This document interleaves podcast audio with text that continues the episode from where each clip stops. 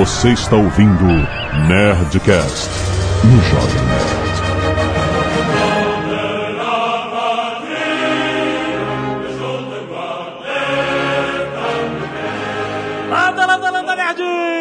Alexandre Antônio, Jovem Nerd Off with their heads! Aqui é o JP e me traga um foie gras quem vier aqui pros Estados Unidos. Aqui é Eduardo Spor e cabeças vão rolar nesse Nerdcast. Aqui é o Tucano e a França não precisa de juízes, precisa de mais guilhotinas. Aqui é Ivan Mizanzuki e xingar em francês é como limpar a bunda com seda. Aqui é Blue Hand e vive o boate de justiça. Je suis Azagal, Le Perroquet, ah, não, cara! Arlecuda e Jovem Nerd. Ah! Muito bem, nerds! Estamos aqui em mais um Nerdcast de história. Dessa vez vamos finalizar o, o que a gente começou no Nerdcast de Napoleão, que na verdade acontece depois, né? Não, é o prequel. É o prequel. Esse é o prequel do Nerdcast de Peraí, Napoleão. peraí, peraí. Frequel. Foi muito bom. Quer dizer também o prequê. Prequel. Vamos para os e-mails. Canelada.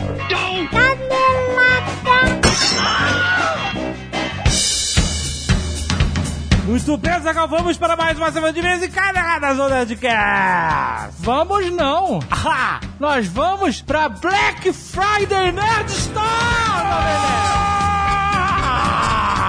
O patrão ficou maluco!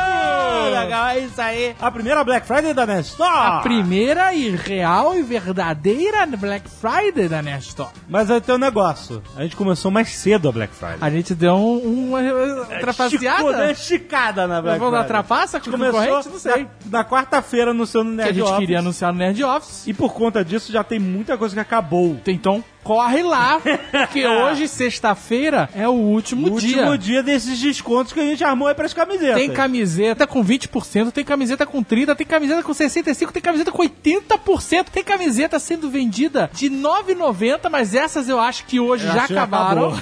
É. Mas A tem de R$19,90, Olha aí. tem de R$29,90, Muito tem bem. de R$39,90 e tem, puta cara, tem livro, o livro Independência ou Mortos, tava R$29,90. Nossa! Cara, é um puta desconto. Não tem o dobro pela metade Não, do preço. Nosso preço de camisa lançamento é sempre R$ 59,90. Exatamente. Então todas as Então não camisas... aumentamos o preço. Não, exatamente. Não tem essa trapaça. Então corre na Net Store. Se você está ouvindo sábado, já era. Sinto muito. Mas se você está ouvindo esse programa sexta-feira, parabéns. É esse o dia certo de ouvir o Nerdcast, porque os anúncios estão fresquinhos.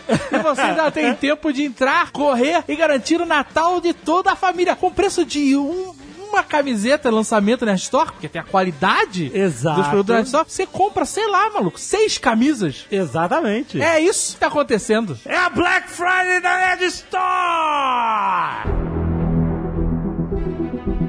E Azagal, este programa, é claro que esse programa, eu vi muita gente adivinhando que esse programa ia existir, porque faz todo sentido com o nosso Nerdcast de história. Nós estamos falando aqui da Revolução Francesa, que é o cenário de Assassin's Creed Unity. Eu adoro patrocinadores relevantes com o tema. Não é? Olha Não é que coisa delícia? genial. É? Nós fomos fazer o Nerdcast de História, que todos adoram. Exatamente. Com aquele time caprichado de Nerdcasters, Exato. falando de Revolução Francesa é e legal.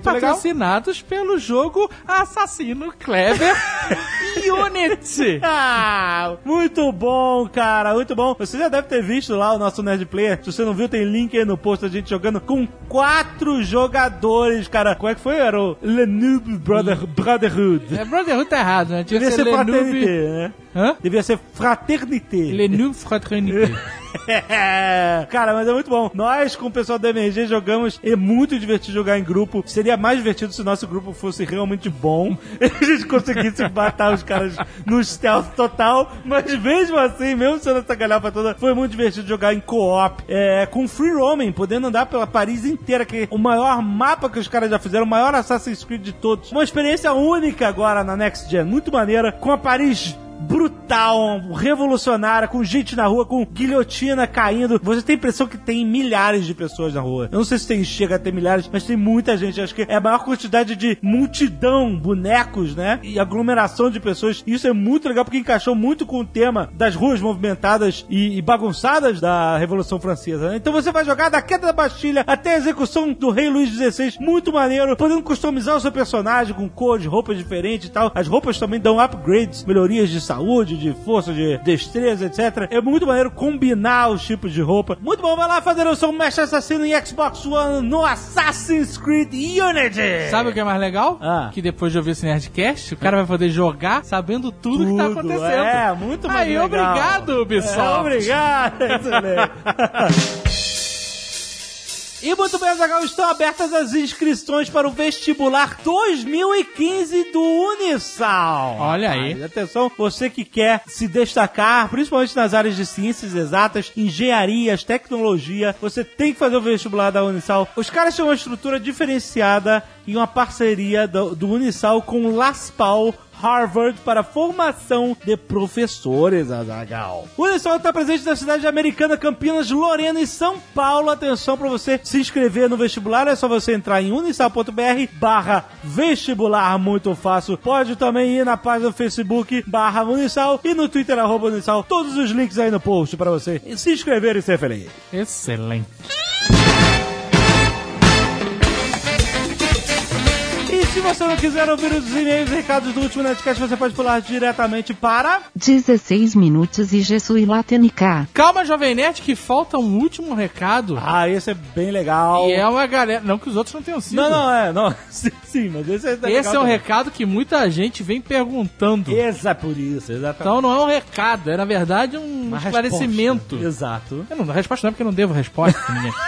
Mas é um esclarecimento. Muita gente veio perguntando: "Ah, Jovem Nerd Dragão, Jovem Dragão, vocês vão na Comic Con Experience? Sim, vão, Vocês vão. vão estar lá, por favor? Ou não vão? Ou não vão? Vão Como é que ou vai vão? ser? E sim. Nós já! Nós vamos na Comic Con Experience! Estaremos lá no sábado, rapaz. Aham. às sete e meia da noite, no palco principal com os caras do Omelete. Olha aí, vai ser um crossover histórico de Jovem Nerd e Omelete. É isso Olha aí. E quem está levando o Jovem Nerd na Comic Con Experience Aham. é o nosso querido Submarino. Ah, salva de palmas para o Submarino. Salva de palmas. O Submarino que traz sempre tantas promoções aqui Exatamente. pra vocês. O Submarino que fez Ultimate Robot Combat na Campus Party É, desse cara, ano. Foi irado. Esse, esse Submarino. O Submarino é cool, cara. Ele faz coisas cool. E é um parceiro. Legais. Pode dizer É um que é um parceiro de verdade. É um Ele tá com a gente sempre e está levando. Eu falei, eu vou levar o Jovem Nerd na Comic Con Experience. Experience. Então nós foda. estaremos lá, graças ao Submarino, Sim. com nossos amigos do Omelete. Sim. participando desse evento. Olha que aí. agora tem grandes nomes. Exato. Pô, cara, tá maneiro. Tá maneiro. Porque eu falei, eu falei. Ah, Comic Con vai dar certo, vai dar certo, vai dar certo, vai dar certo. eu falei, pra dar certo, Tem que ter. tem que ter atrações internacionais de peso. Exato. Porque senão é só um evento. Mas quando você traz atrações internacionais de peso, É um você faz a diferença, é um Jovem evento, é um você faz a evento. diferença. E aí, eu fiquei sabendo, conversando com o Forlani, que eles tinham já algumas atrações confirmadas, mas que por coisas dos estúdios e, e policies e não sei o que lá, eles não podiam divulgar. Que devia ser um desespero do caralho. Olha a pessoa, cara. Então, eles vão bom. ter aí o Jason Momoa, por exemplo. Olha aí o Caldrogo. Que é o Khal Drogo, que vai ser o Aquaman. E que infelizmente foi o Conan. Sim. né? Mas ele é um cara, um cara que, que né? Tá aí. Ah, foda. O cara é Não, maneiro. vai ter o Armitage, Que é o Thorin. o Thorin Oakenshield, e vai estar na Comic Con para assistir a pré-estreia do terceiro Hobbit. Cara, isso é um evento. Puta, fiquei até arrepiado. isso é um evento Vai estar lá também o Sean Austin e outros nomes internacionais, Muito cara. maneiro, Então, é. com esse gabaritalho no seu primeiro ano, É, pô, o primeiro ano é o mais difícil, cara. leva-se a crer que vai ser um Que ser. evento e nós estamos muito felizes de fazer parte. A Comic Con Experience vai acontecer acontecer semana que vem, atenção, do dia 4 ao dia 7 de dezembro. Isso. No Expo Imigrante. Expo Imigrante, que agora é São Paulo Expo. Exato. Mas se você entrar no site da Comic Con Experience, vai achar, né? é muito mais Você vai simples. ver. Realmente você tem que garantir a sua entrada lá. Exatamente. Olha, o nosso painel vai ser sábado, dia 6, Isso. às sete e meia da noite. Atenção, não perca nós junto com o Omelete falando um monte de nerdice lá, cara. Graças ao Graças ao nosso querido Sumaré. A gente se vê lá! Muitos e-mails e recados sobre o último Nerdcast, principalmente sobre o tuitaço que abalou o Jurandir Filho, que a galera ficou sacaneando a semana inteira, que acabou quebrando meu Twitter também, porque todo mundo me mencionava junto com os twitters do Jurandir Filho. Mas vale a pena, vale a pena. Vale a pena a alma, nada, nada vale, qualquer, tudo vale a pena se a alma não é pequena. Mas olha só, a hashtag chupa meu e-mail Jurandir foi tweetada mais de 1.500 vezes em 4 dias, cara. Bom, é um bom resultado, eu acho. Foi bonito, cara. É, teve outras variações, né? Claro, mas. Eu vou, vou ler alguns aqui. Ah, Alguns eu falei que ia ler, Aham. né? Pra parabenizar essa força Aham. que atacou não só o Twitter, como também o Instagram do Jurandir. Giordano Lima. Tô achando que o Jurandir Filho prefere que a comunicação seja feita via carta de correio. Ha, ha, ha, chupa meu e-mail, Jurandir. Temos também o Fael Cabral. Jurandir Filho, chupa meu e-mail, Jurandir. Se não fosse a leitura de e-mails, eu não ia saber que o Azagal está sempre certo. Toma essa, Jurandir. William Cardoso, Jurandir Filho, chupa meu e-mail, Jurandir. 8, meu e-mail, Ele, igual... fez, ele fez um, um falo Ah, com caracteres. Um pênis. ok, ok. Rafael Fragali. Jurandir Filho, chupa meu e-mail, Jurandir. Dá uma bitoca nesse meu e-mail. Excelente, muito bom. Ah, muito então, obrigado. muito obrigado por essa zoeira, demonstração. demonstração de, de, de compromisso De amor. pela zoeira. É, um abraço aí pro Jurandir. Querido Jurandir. Nerds, cacete de agulha do no sangue, essa semana salvando vidas. Agradeço a Bruno Martins, Davi Oliveira, Eduardo Martins, o Grupo Integração Universitária. Valeu, adoro quando vai grupo. Gisrael Barbosa, Luiz Roberto Mendes, Luísa Pérez, Matheus Wachowski, Wachowski, Matheus Carolino, Monique Miranda, Pedro Leandro, Roger Goulart e Thiago Frias. Muito obrigado por salvar vidas essa semana, seus nerds. Temos também os nerds do Scalpo Solidário, ou como diz a Fernanda Lima, as nerdas. A Fernanda das Nerdas. aham. Ana Carolina Ruber, Daiane Silveira, Igor Murta, Isadora Tist, Isadora Tisted. Juliana Ribeiro, Luciano Araújo, Luiz Roberto Mendes, olha o recorde de homens do ano cabelo. Michele Turelha, Paula Furtado, Sérgio Lucas aí, e o sobrinho do Juliano Leitão. Olha aí. Não tem nome, né? Doaram cabelos essa Isso, semana. Muito, muito obrigado, bom. Nerds. Arte dos fãs. Temos um Ozob irado pelo Gustavo Maciel, maneiríssimo. Caraca, ficou foda. Ficou bizarro, mas ficou foda. Temos também o Tondin, pelo Guilherme Match. Tom de personagem da lenda de Rough Gunner, muito bom. E temos mais um Ozob, dessa vez do Sandro Orro. Muito bom. Maneiro também. Muito obrigado pela azar. Excelente. Marcos Harano Júnior, engenheiro civil, 21 anos, São Paulo, SP. Mais um ótimo Nerdcast. Quando você estava no assunto de Santos, a Bárbara esqueceu e não errou sobre o principal causador dos prédios tombados da cidade. Com certeza, fundações melhores calculadas, maiores e mais profundas, e prédios uniformes mitigariam o efeito de recalque, o que é basicamente o que acontece quando as edificações afundam, e não quando alguém tem inveja deles.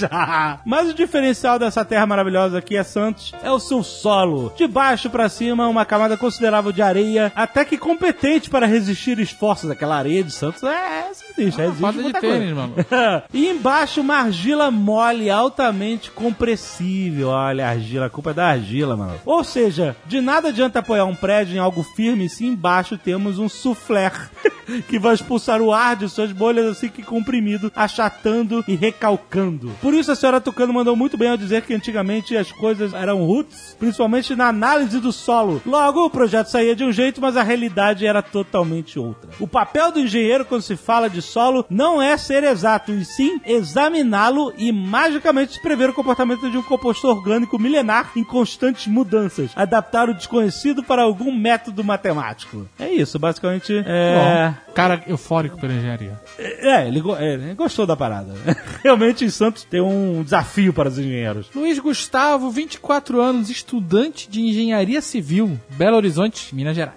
Fui estagiário de uma empresa de construção civil que prestava serviço para o governo federal para a realização do Minha Casa Minha Vida. Olha aí. Assim, houve um empreendimento dentro de um aglomerado com uma certa reputação violenta. Digamos, o tráfico de drogas na região corre solta e o choque de facções sempre acontece. Ok, é um lugar barra pesada, o famoso barra pesada. Até que um dia, segunda-feira, esse dia maravilhoso, tava todo mundo tranquilo, já que a obra estava quase para ser entregue, eu entro em um apartamento para fazer a verificação se estava tudo ok e me deparo com paredes, chão e teto da sala completamente encharcados de sangue. Meu Deus! Saí correndo dali, lógico, e fui contar pro meu chefe. E ao chegar, lá estava ele e o segurança conversando. E o segurança conta que no fim de semana, os traficantes locais entraram nas dependências da obra com um boi vivo.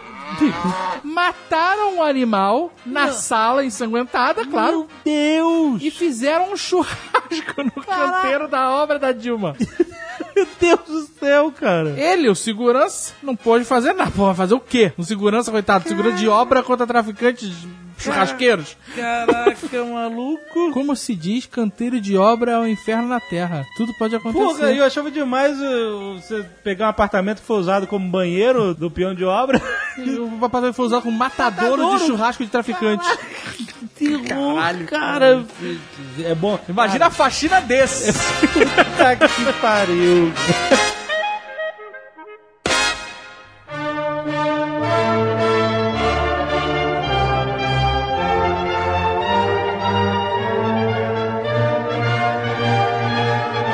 Vamos entender que é complicado, é tipo um Game of Thrones, tem muita gente, é, É muita tipo coisa Game acontecendo. Thrones, É tipo um que rei sou eu. Sou eu, a novela brasileira que homenageou a Revolução Francesa. Pode crer. Vamos tentar evitar aquela coisa de- da decoreba da escola. Ah, a França é dividida em três estados: clero, nobreza e o povo, o terceiro estado. Isso é muito chato, né? Ah, mas quando é que a gente faz aqui parada decoreba de escola, cara? A gente só dá visão maluca das coisas. Exato. Mas vamos lá, a gente sempre começa criando o, o background. Olha, não é pra falar que era dividido em três estados, mas era. Então é isso aí. E o povo, o terceiro estado, como sempre, era 97% da população. Uma parada que tem que falar é que, assim, o povo não era exatamente o povo, né? Sim, é todo o resto, né? Que não era. Era o A resto. burguesia- É o resto. burguesia Era, era o Sim, povo, né? sim, E burguesia. tinha muita gente com grana, na verdade, com mais grana, inclusive, que os nobres, né? No povo, né? Era o novo rico.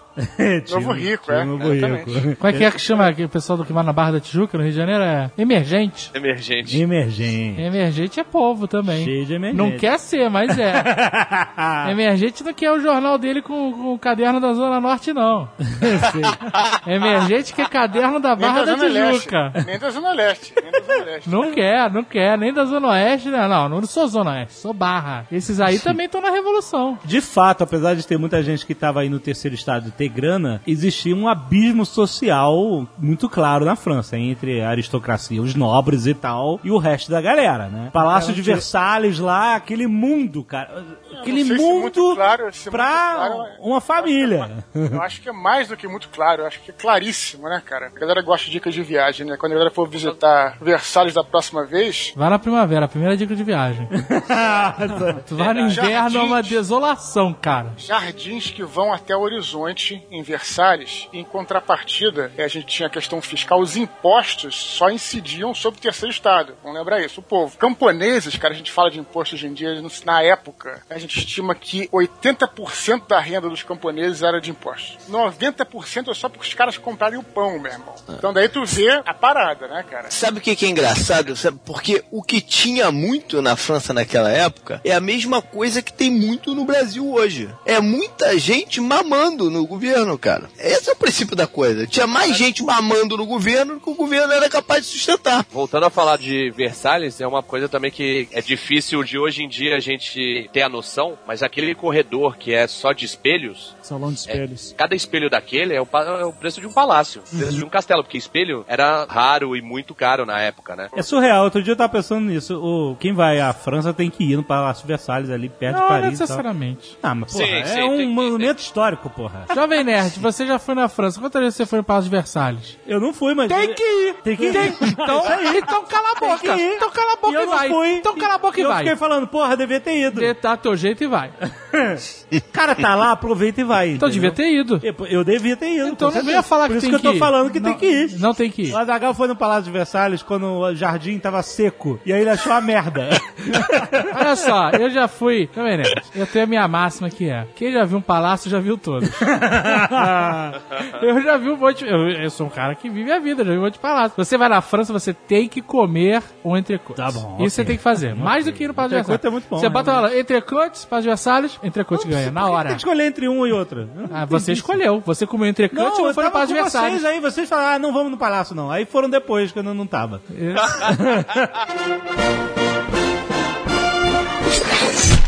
1788 já estava rolando umas revoltas populares que não era nada a ver com a Revolução Francesa. No inverno de 88, cara, os camponeses já estavam invadindo depósitos e coisa assim para roubar, cara, comida, porque já estava rolando essa, não era uma revolução, Aí- mas é. um ensaio de revolta popular por causa da fome. A não insatisfação, era- tinha nada a ver com insatisfação já vinha muito antes, né? Não é nem, não é nem um ano antes. A insatisfação é bem anterior. né? É, E da não noite só no terceiro estado. só que- Você teve em, em 87, 1777, você tem também a revolta dos notáveis, né? Que Uhum. os dois primeiros estados tentam fazer também uma revolta ali qualquer, assim, mas é do parte de a- começarem a pagar impostos, eles se recusam, mas o, o próprio governo francês já está tentando fazer medidas para ajudar o terceiro estado e não dá certo. E conta aí no, que está acontecendo um monte de revolta e revoluções pela Europa, sem contar os Estados Unidos, tudo isso vai inflamando o povo, né? É que tá, não é o povo, o povo mesmo, porque assim, disse que a miséria em si não faz revoluções.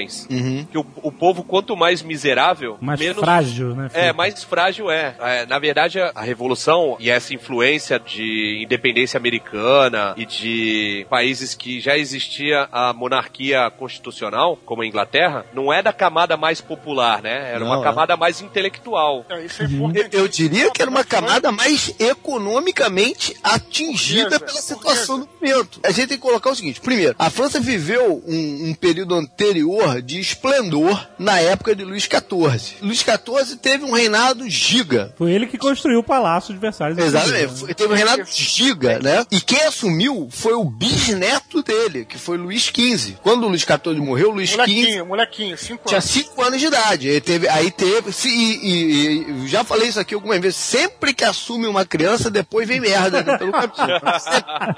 aí Luís XV foi um rei de merda, cara. Ele é conhecido como um eterno adolescente. Ele também teve um reinado longo e ele era extremamente vaidoso, ele era explosivo, né? É, ele não tinha uma cabeça organizacional que o, o- o bisavô dele tinha, ele não tinha preparação para isso. Essa galera que foi regente do Luís XV não preparou ele para ser um rei. Então o que que aconteceu? Luís XV se meteu numa porrada de merda. A situação na América fudeu a França, cara. A nossa percepção é que a América foi colonizada pelos ingleses, né? Só que o território francês era muito maior que o território inglês. Defender aquela merda toda era um custo, porra, desgraçado, né? Tanto é que anos e anos mais tarde eles foram perdendo posses, perdendo terra, anos e anos mais tarde Napoleão quase que deu. a- Opa! A, a Louisiana, o, o, resto Opa. do território francês para os Estados Unidos, né? Vendeu por uma migalha lá, que era só para se desfazer daquela parada mesmo. Sim, sim, sim. Eles gastaram muita grana também ajudando os americanos na guerra de independência. Isso foi foi um outro tiro no pé, porque eles ajudaram os Estados Unidos, né, a se livrar de uma situação de política antiga e se tornar um lugar independente, enquanto eles mesmos tinham colônias para tudo quanto era lado, não? E o que, que a galera dessas colônias pensaram? Pô, os caras estão ajudando os caras lá e a gente tá na merda aqui.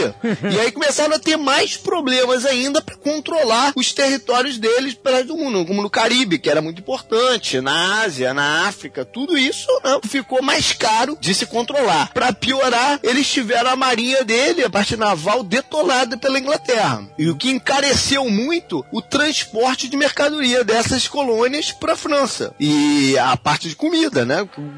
Ficou muito mais custosa e muito menor o, o fluxo de, de, de, produtos vindo dessa colônia para a França. Uma população na França crescente. Se você pegar o, do, do período, é, de, sei lá, um intervalo de 10, 15 anos, para até quando foi a Revolução Francesa mesmo, a população francesa deve ter crescido uns 10 milhões de, de cabeças nesse período. Né? As condições de vida na cidade estão tá melhorando. E já era uma população muito maior que, por exemplo, da Inglaterra, como a gente falou na Guerra dos 100 Anos. Exatamente, muito maior. Então está crescendo a população e está diminuindo os produtos que estão vindo para lá para manter essa galera. Então a merda já vinha de uns 25 anos antes da Revolução Francesa. O, o custo de vida pro terceiro estado foi aumentando. Então a galera, a galera, mais pobre estava ficando cada vez mais apertada. Foi aumentando. Nisso você tem aí no meio né, um desenvolvimento da indústria que está se desenvolvendo na Inglaterra, está se desenvolvendo em outros lugares, e na França o pacote econômico, o pacote político não deixava esses caras crescerem como queriam. E aí tu vai gerando insatisfação numa galera que pode realmente mais à frente financiar ou, ou propagar ideias né, revolucionárias. Esses caras tinham dinheiro, muitos deles, né? Tinham dinheiro, porque era universidade, né? Que estava se começando é. mesmo. E aí você pensa assim, e por que, que é, a, a gente tem dinheiro, tem poder,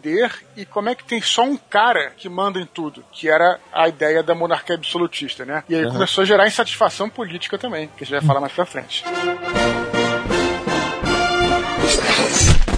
Vamos falar só o, os nomes dos protagonistas dessa história toda, que não são tantos, não é que nem a Guerra das Rosas, que é aquela galera foda. A gente tem basicamente o rei Luís XVI e a Maria Antonieta, que era a arquiduquesa da Áustria, que foi pra França num casamento arranjado com ele com 14 anos de idade. Então, não entendia nada do, do país. Era, era uma nobre, né? E, e foi pra lá pra era criar essa... Noob, noob, era noob. O, tra o, trabalho dela não é esse. O trabalho dela era garantir a aliança entre as famílias sim. pra garantir uma, pra garantir sim, uma sim. paz. Esse é o trabalho dela. E dar assim, né? um herdeiro para o rei, né? Pois é. Já vai estar muito romântico. Aí vamos ter outras figuras, como Robespierre, que vai ser o principal articulador. Robespierre, esse eu lembro. Você lembra? Eu fui o Robespierre. Você foi o Robespierre, cara. Olha aí. Na sua famosa peça da Revolução Francesa, né? Exatamente. Vamos ter outro cara chamado Jean Paul Marat, que vai ser um, um, puta radical e tal, e, e, outros atrelados que a gente vai falar. Mas Zinedine Zidane. então você tem essa, essa nobreza extremamente rica, você tem a Maria Antonieta, ela foi é, meio que um símbolo. Assim agora, né? Mas eles eram muito. É, não, não. Sim, eles tinham é o... muito status, mas não tanto dinheiro quanto é. status. Então, mas não, é, então, o status era o que a Maria Antonieta demonstrava, porque ela era conhecida como mulher fútil, que é. torrava milhões em joias, em roupas, e aqueles, aqueles cabelos montados enormes dela. Como ela é austríaca e ela é de fora, tudo que eles queriam falar mal do rei ia pra conta dela, porque é melhor falar da estrangeira do que falar do rei. Ela era um alvo fácil, porque além de não conseguir se defender, né? Não era, ela não era preparada para isso, para se defender, não, não, não tava esperando por isso. O nego sacou que Luiz XVI também não defendia ela. É, então, ele não era, foi... não ligava muito para ela é, não. Então ela se tornou um, um saco de pancada muito conveniente para todo mundo, né? Ela tinha o um apelido de Madame Deficit. Tem outra monarca por aqui pelos lados do Brasil também que vai ter esse apelido. olha. Mas olha só. Ou então Madame Superávit maquiado. Maquiato. Mas você tinha outro negócio, ela era alvo de piada porque eles não tinham filhos, né? Durante no início do casamento, por sete anos, eles não tinham filhos. E aí, e dizer que nem era culpa dela, era que Luiz XVI não se interessava muito. Olha aí, olha o Jovem Nerd não, não, não, não. Diz mas... vendo que ele tinha um problema médico. Então, exato. De poder fazer o serviço. O que o nego descobriu, ele, ele tinha um problema É, Fimose. uma, de, de fimose mesmo. E, ele, e a ereção dele doía. Então o cara não, não- o cara não gostava disso, entendeu? E ele fez uma operação de fimose, convenceram ele sete anos depois do casamento dele, e aí sim, depois ele começou a ter filhos, né? Tiveram quatro filhos. Tem aquela frase que é falsamente atribuída a ela, que é se o povo não tem pão, que comam brioches. É, essa é realmente é a eu, lenda. eu sempre fico na dúvida porque em inglês o pessoal traduz como cake. Cake, né? Exato. cake. Mas é, Eu- porque, é, mas, é, mas é brioche em, em francês. É. É. Pro americano, brioche é cake. Americano tem... É egg roll. Egg roll. É, pois é.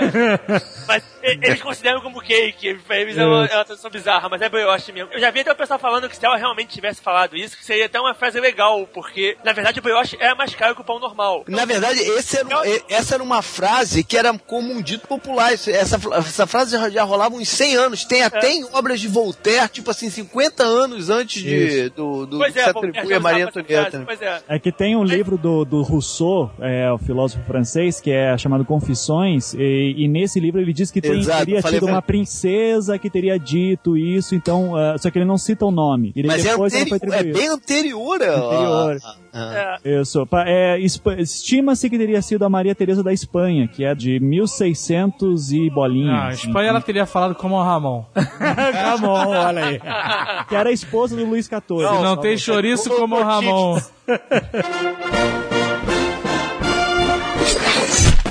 Mas então, a França tinha tomado um, um pau da Inglaterra lá na Guerra dos Sete Anos, né? Perdeu um monte de territórios na América por causa disso. Acho que até Quebec, né? As colônias canadenses, né? Eles perderam pra Inglaterra e tal. Lembra, a gente fez um, um Nerdcast de Revolução Americana, você pode ouvir também. É, a França apoiou os Estados Unidos na época do, do Luís XVI mesmo, justamente meio que com uma vingança. A França e a Inglaterra sempre são inimigos históricos, né? É Então sempre foi, um dando uma estocada no outro. então, como eles tinham se fudido, perdido territórios para a Inglaterra e as 13 colônias britânicas. Es- Lembra, não era Estados Unidos, eram 13 colônias britânicas que estavam se revoltando contra a metrópole. Ele falou assim: porra, vou ajudar os caras pra devolver. Veladamente, mas que todo mundo sabia que eles estavam ajudando, né? É, mas no final, mas no final já. Genérico.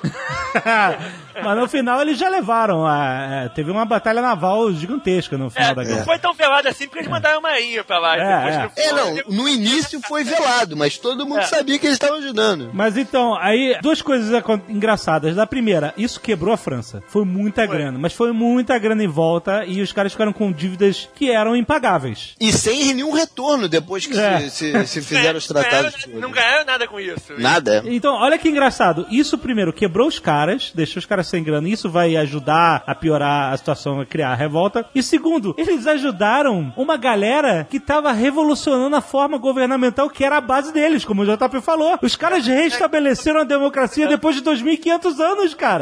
Era uma revolução inacreditável que tava acontecendo. E isso ia se espalhar pelo mundo, cara. Foi um tiro nos dois pés, na verdade, né? Essa história, né, cara?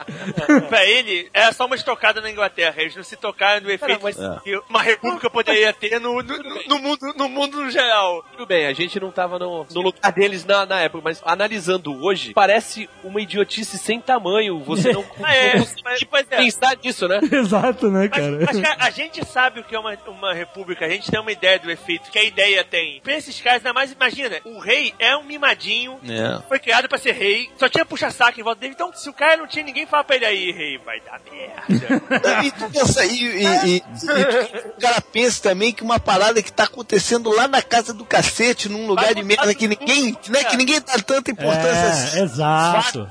É uma roça, né, cara? No novo É mundo, que o é é quase igual lixo, falta alguma coisa na Europa, claro, Porra você- nenhuma. Se você considerar o Haiti ali, a República Dominicana, era muito mais importante que os Estados Unidos, cara. Você É. tem uma ideia do que passava pela cabeça dos caras, né? É meio que um efeito bumerangue também, porque os ideais da independência americana são baseados no iluminismo que vieram da Europa.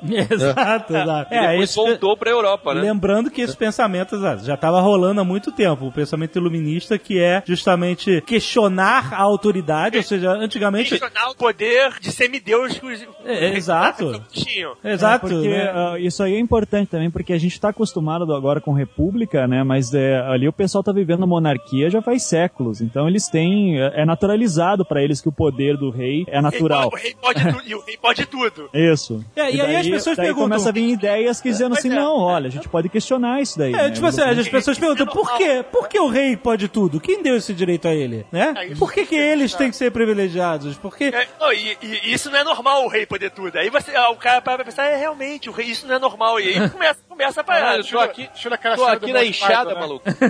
Pô, tô aqui quebrando esse chão aqui e o rei lá tá lá na boa vida. E aí começa. Não é nem questão do abismo social que existe, Não, que é, existia. poder- É questão de autoridade. Tipo, por É. que, que o povo não pode mandar no povo? Né? Por que, que tem que ser um cara que é nascido lá e que o filho dele que vai mandar? Por que, que o filho dele vai mandar? Antigamente era porque Deus queria assim. Era assim as pessoas eram feitas a acreditar. Uhum. Mas, porra, você tinha pensamentos. A igreja tava perdendo, tava perdendo. A igreja tava perdi- perdendo um pouco do seu poder. Inclusive tem teóricos iluministas que inflamavam mais o ódio contra o clero, como o Diderot, e outros que eram mais pelos direitos civis, pelo questionar mesmo a, a parte do liberalismo, né, e, e- que era o, caso do Voltaire. Então não era simplesmente contra o absolutismo, né, era como o antigo regime como um É todo, quanto o né? Regime, é quanto o regime Não, no o- geral. Pois é. Sem contar que, pô, os caras viram o que aconteceu na Inglaterra, né? Que a igreja se fudeu lá na época do, do Tudor e pensaram, porra, por que, que esses caras continuam mamando aqui na gente, né, cara?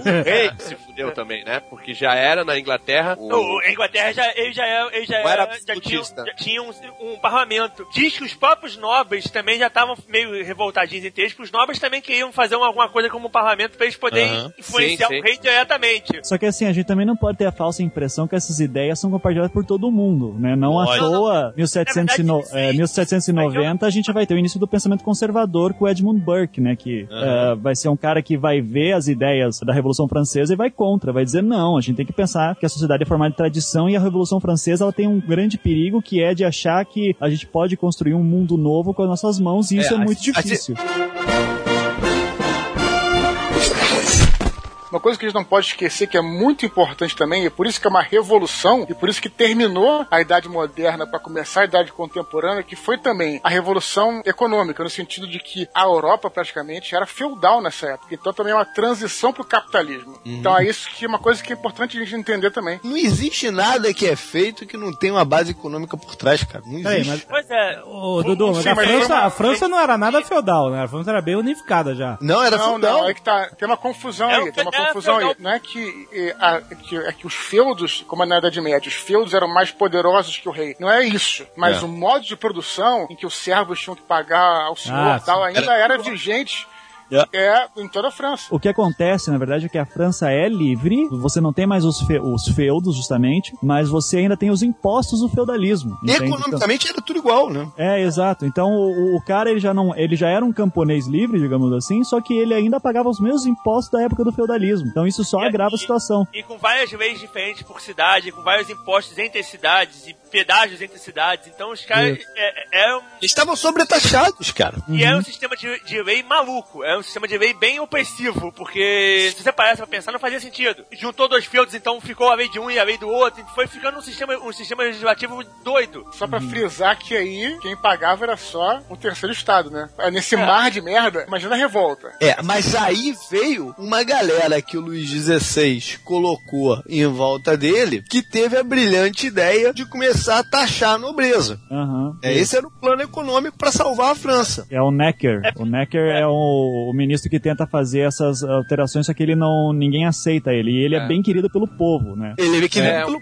era um ele- ministro- ele, ele ministro chegou pro reformista, povo e né? falou, é, ele chegou pro povo e falou, vamos taxar Vou a nobreza. nobres. é, É, e aí quem ficou puto inicialmente foi a nobreza, que ficou puto com o É. Luiz XVI por Detalhe né, que o Necker- essa ideia errada, né? Aí quando a parada tava na merda extrema, o nego resolveu trazer ele de volta. Falar, pô, será que a ideia daquele cara daria certo? Aí a nobreza ficou puta. E quem começa a instigar o clima hostil mesmo é a nobreza. Não é nem terceiro estado, é a nobreza. Porque eles queriam tirar essa galera que tava ali com a ideia errada, né? Na verdade, o Luís XVI partiu pra esse lado porque ele tava guardando o pescoço. A grana tava acabando. Então ele resolveu, ele resolveu que ele ia tentar tirar o dinheiro dos, dos nobres, não porque ele achasse qualquer coisa, é porque ele sabia que era o único lugar de onde ele podia tirar dinheiro. Foi pra isso que ele foi. Só que os nobres, obviamente, obviamente, não iam soltar dinheiro assim. Não, potente, e- e- Até porque os nobres estavam perdendo o poder de, de dinheiro. Porque os aluguéis que eles recebiam dos servos já não, não, não podiam ser reajustados, porque ninguém mais tinha condição de aumentar. Eles estavam ficando com pouca grana, eles estavam ficando sem, sem condição mesmo de contribuir, digamos assim. Quando falou que eles tinham que ter que contribuir, foi aquela. Os nobres falaram, pô, mas a gente não, a gente não pode. Não vamos, vamos baixar o nosso padrão, não vamos fazer isso. A gente não- nunca fizemos isso antes, porque vai, mex- vai mexer nisso agora. E aperta o terceiro estado mais. As reformas não eram só nesse campo, tanto que um pouco antes da Revolução, muitas coisas que eram de poder absoluto já tinham sido limadas. Por exemplo, a censura já estava muito mais branda, tinha sido proibido a, a tortura, a Bastilha já não era mais o- a prisão onde estavam todos os, os prisioneiros inimigos do rei, né? Aham. Só tinha meia dúzia de bêbados lá na Bastilha quando eles Pois invadiram. é, existia também o medo dessa insatisfação do povo. É, porque o, o clima já tava muito ruim. Por isso que eu acho que, o, que o- o rei resolveu taxar os nobres pra ver se dava uma apaziguada no povo. A reforma, é, a reforma foi mais abrangente, evitar, não só, não só econômica. problemas. É, mas o rei, ele não. O rei é justamente o cara que é contra a taxação também, né? Ele- Mas ele, ele se vê numa sinuca de bico, né? E, É. e outra coisa, e- aí a gente vai pelo perfil dele. Ele era um cara também, assim como o antecessor dele, Luiz XV, ele também era um cara despreparado como estadista, né? Pra É. piorar, o, o Luiz XV ainda tinha um temperamento forte. Ele não. Ele era um cara passivo. Ele ia pro lado de quem puxava a corda um pouco mais forte É em cada momento, né? É ele não sabia apaziguar ninguém, ele só queria, ele, ele, ele fazia agrados pontuais, momentâneos pra um ou pra outro, mas isso nunca resolvia a situação, né? Tanto que se havia um consenso entre os três poderes, era que eles queriam limitar o poder do rei. Cada um tinha o Três seu. estados, cada- é, o- estados. entre os- isso, entre os três estados. Cada um tinha o seu motivo. Apesar do, do clero e da nobreza serem o mesmo motivo, mas os três queriam limitar o poder do rei. E Luís XVI, de certa forma, concordou com isso, cara. Ele aceitou a convocação daquele, da, daquele Estados Gerais, parlamento. Estados Gerais, né? Assembleia dos Estados Gerais. Aquela assembleia que não acontecia, sei lá, há quantos séculos. É a mais- De certa forma, ele entendeu que era melhor, ele tava tirando o peso das costas dele, entendeu? Existia uma parada chamada Assembleia dos Estados Gerais. Ela era tipo uma reunião de todo mundo que representava os três estados. A galera, assim, a galera que podia ter alguma voz pra ser consultada, pra debater os rumos do país, etc. Então isso não acontecia desde 1614. É muito mais de 150 anos antes. E foi acontecer de novo agora, em 1789. E no dia 20 de junho de se- 1789, estamos chegando na data fatídica, que é 14 de julho, né?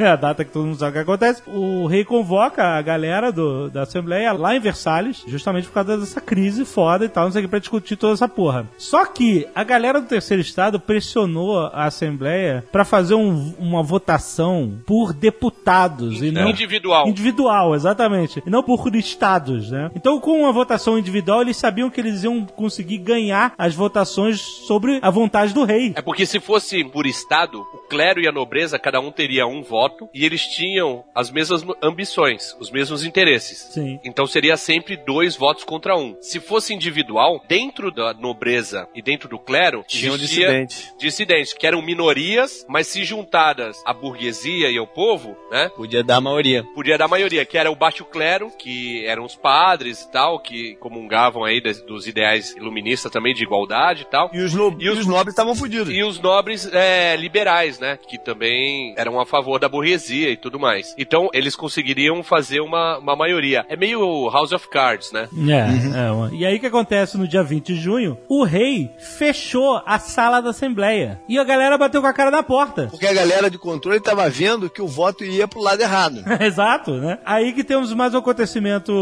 importante da Revolução Francesa, que é o juramento do jogo da pela. Em inglês chama-se The Tennis Court Oath. Na Inglaterra se jogava tênis e não pelota. Não, porque os caras, então, eles se reuniram numa sala, uma outra sala do Palácio Versalhes, que era, eh, sei lá, deu o nome a essa porra. Anexo. É o- lá. Era um ginásio. É tipo um tênis indoor. E lá eles fizeram um juramento, eles se reuniram todos lá. Eh, O nome era o Salão do Jeu de Paume. Jeu de Paume não é um jogo de peteca?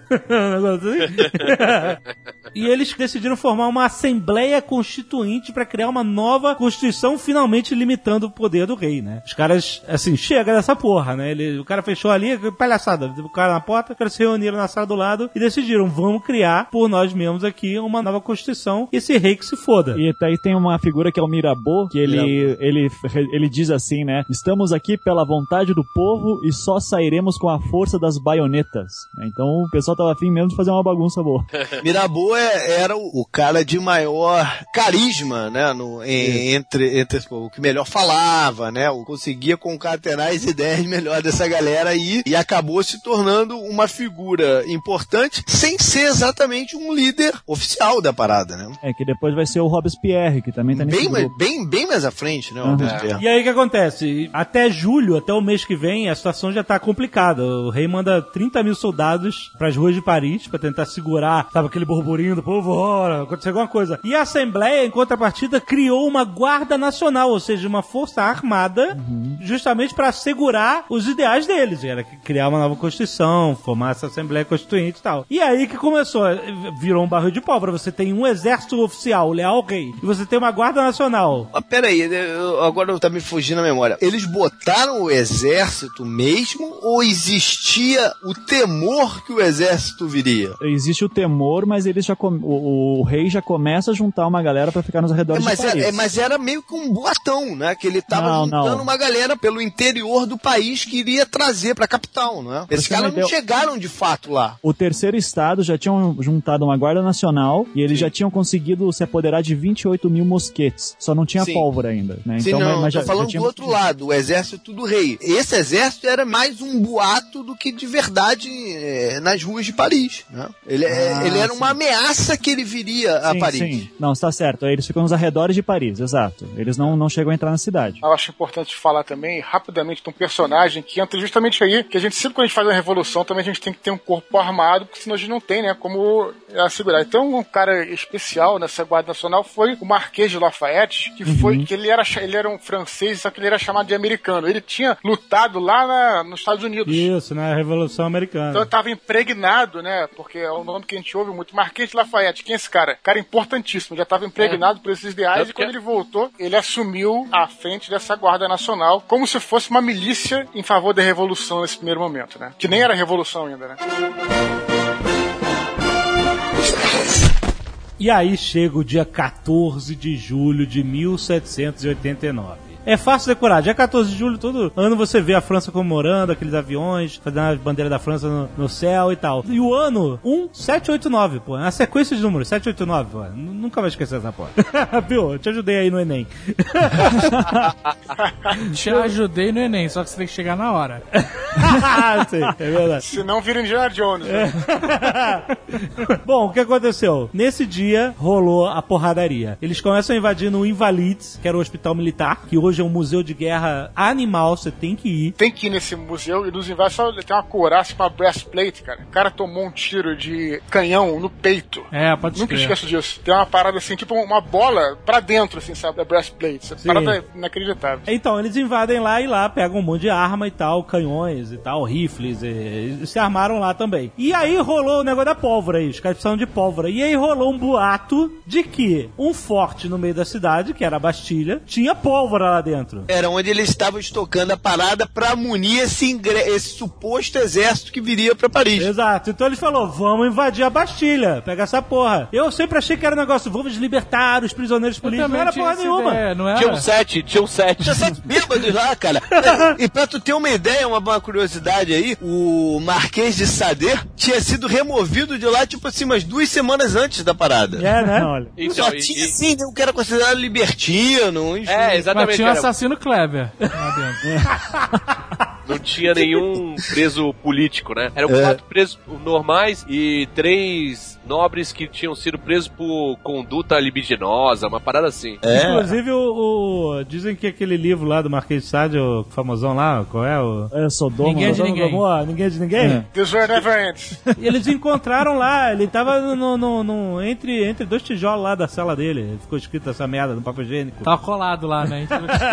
Ele colou entre dois tijolos. É, mas invadir a Bastilha acho que tem mais um sentido simbólico também, né? Porque Não, claro. Só isso. Eles invadiram forte, né? É, tanto, e, justamente pelo todo o símbolo de repressão pelos séculos. E é legal falar que desde o início, que começa é, todas essas revoltas, eles já começam a falar de um velho regime, né? Eles já estão pensando no projeto de um novo. Então o, o, o, termo velho regime surge logo no início. Já vi muita gente perguntar se, se existe a Bastilha ainda. Ela não existe mais, ela foi demolida. Não, foi o chão. É. Tipo assim, imediatamente eles começaram a, a, demolir, tipo, jogar tijolo pro chão. E nego pegava os tijolos como um símbolo. Ah, eu tenho um tijolo da Bastilha, vou guardar e tal, não sei o quê. E vendiam essa merda. Isso foi em julho e até novembro já tava tudo no chão, maluco. Uhum. Depenaram a parada, demoliram mesmo, né? E hoje. A mão. Não, não, com explosivo também. Eles explodiram aquela merda também. É? Eu vi que foi, foi tudo na mão, mas eu não duvido que tinha Não, explosivo. não, eu acho que teve, acho que rolou. É. Mas o que aconteceu? Lembrando, a Revolução Francesa não é bonitinha, vamos acabar com essa maracutaia toda. Não tem nada de bonita nela, cara. Ninguém é inocente. É, ninguém.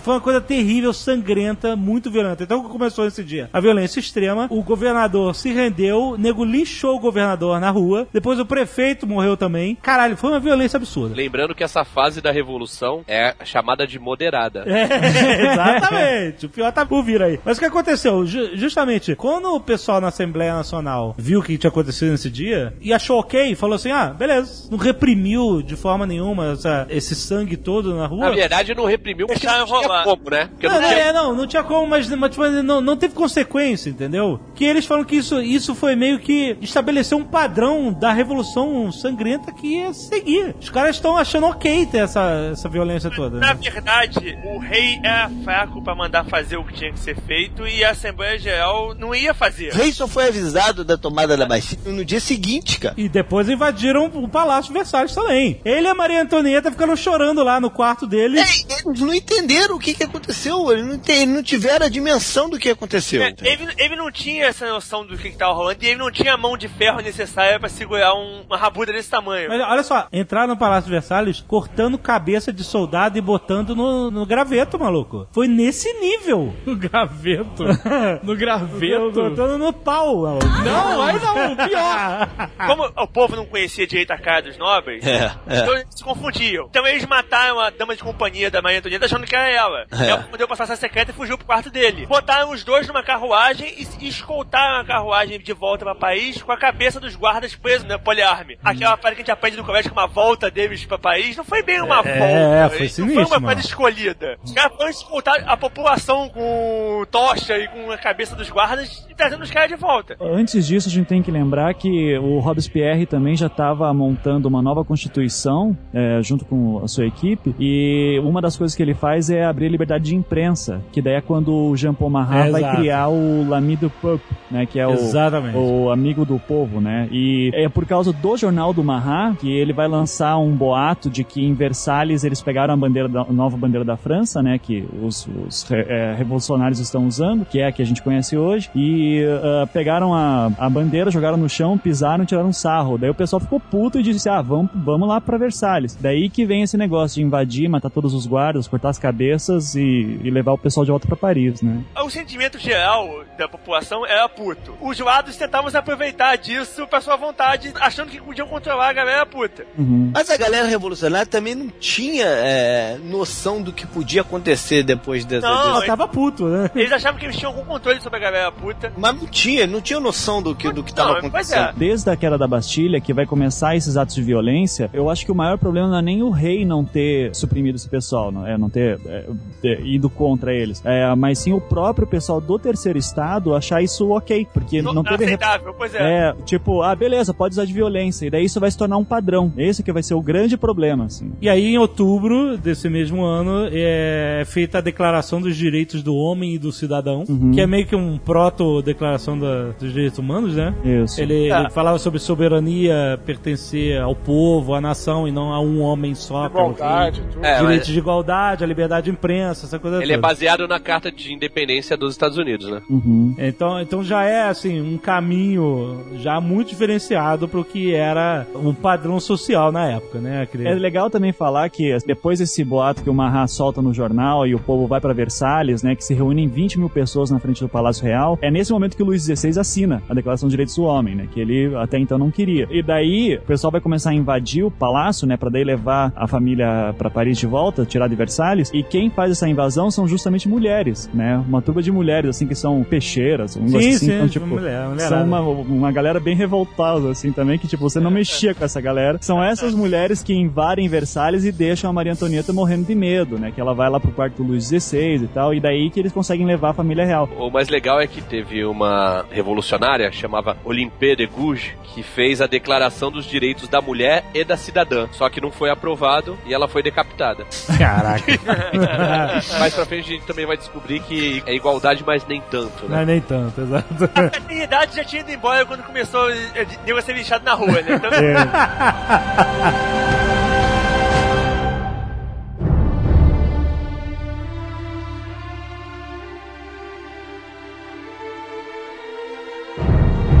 Em 1791, a França já é uma monarquia constitucional. Já mudou muita coisa. E lembrando que o rei Luís XVI, ele era um cara, tipo, queria ser amigão de todo mundo. Ele não tinha outra saída, na verdade. Antes era por falha de preparação, de caráter. Agora ele já não tinha mais saída. É, então ele chegava e falava assim: aí galera, revolução. Muito bom, vocês são fodas, hein? Tô, tô com vocês, vambora. Eu tô.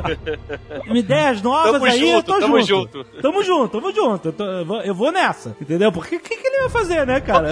aqui. Pois é. Eles estavam lá, em Paris, aprisionados, assim, entre aspas, em Paris, não poder ser. E tem que explicar também que o alto clero e a, a alta nobreza, quando viram essa merda toda, fugiram pra outros países, né? Uma galera fugiu, Eles exatamente. fugiram. São os exilados. E o próprio Luís XVI e a Maria Antonieta, certa noite, botam roupas de servente, entram numa carruagem e vamos para a Áustria, minha querida. para sua Vamos família. dar uma voltinha Vamos lá dar, na vamos dar um passeio ali. e aí, cara, eles estavam quase na fronteira da Áustria quando eles estavam numa cidade e um guarda parou a carruagem e pediu os documentos. Isso é cena de filme, cena de filme. Cena de filme. Ó, posso ver o passaporte de vocês? e aí, maluco, o cara falou assim: olha, meu irmão, abriu a camisa assim, ó, eu sou o rei, pai. Não, tu vem comigo. Aí o cara, ele ficou, caralho, o rei, o rei, não sei o quê. E esse cara ia deixar eles passarem, mas acabou que o nego descobriu. Quando ele gritou o rei. É o rei! e aí, a galera que era pró-revolução lá catou o cara. Por que o cara não fez a porra num documento falso, caralho? O cara era o rei!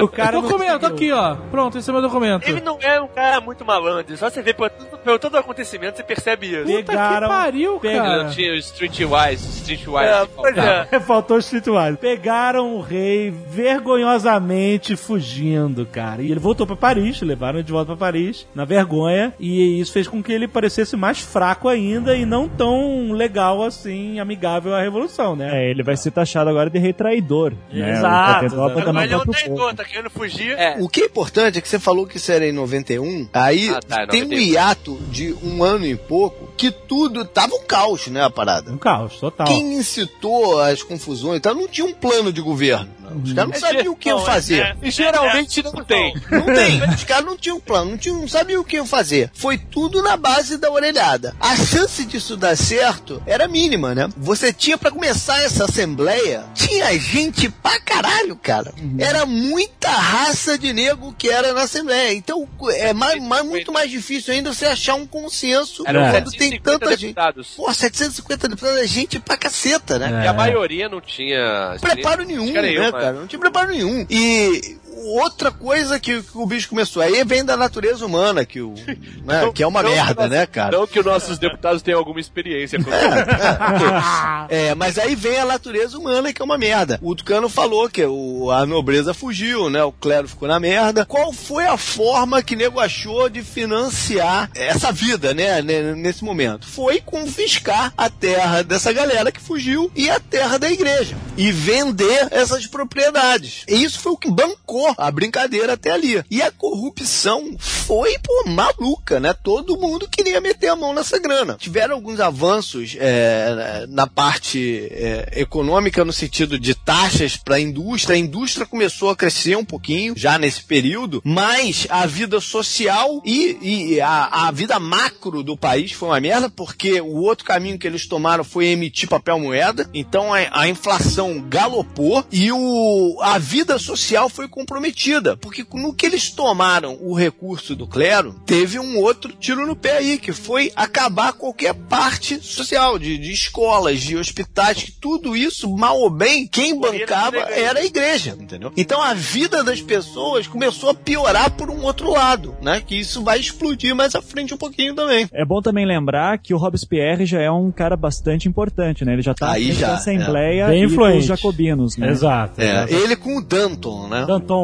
Danton, eles eram de uma mesma vertente, apesar de ter divergências entre eles, né? Mas eles eram de uma mesma vertente contra uma outra, que era considerada mais radical ainda, no, no primeiro momento, né? Que queria a guerra contra os países, achavam, É, achavam é. que a solução para a França era ser um país belicoso de novo, né? E ir buscar os recursos fora da França, né? E essa galera tinha uma certa preocupação em fazer isso. A atual denominação de direita e esquerda vem dessa época. daí, é, vem daí. Acho que, acho que até a gente já deve ter falado no de. Essa é uma parada bem de escola mesmo, né? Mas, é, Então, a gente não deu Mas nome era- aos bois, né? Vamos dar o nome aos bois, né? porque o, o- na Assembleia, Assembleia Legislativa tinha os girondinos, que era a alta burguesia, era formada por banqueiros, grandes empresários, né? E era uma galera moderada, né? Sim. Vamos reformar, mas não reforma muito. É, não, não, mas essa galera era moderada, mas essa galera queria isso que eu tava falando, de uma ação internacional mais contundente da França, né? De tomar recursos fora do país. É, Então, mas eles eles eram queriam- conservadores, mas a favor da República, por exemplo, né? Eles não, eles não eram, não seriam a favor, por exemplo, da morte do rei. Eles queriam a monarquia constitucional, na verdade. né? Essa era a busca dos girondinos. Isso.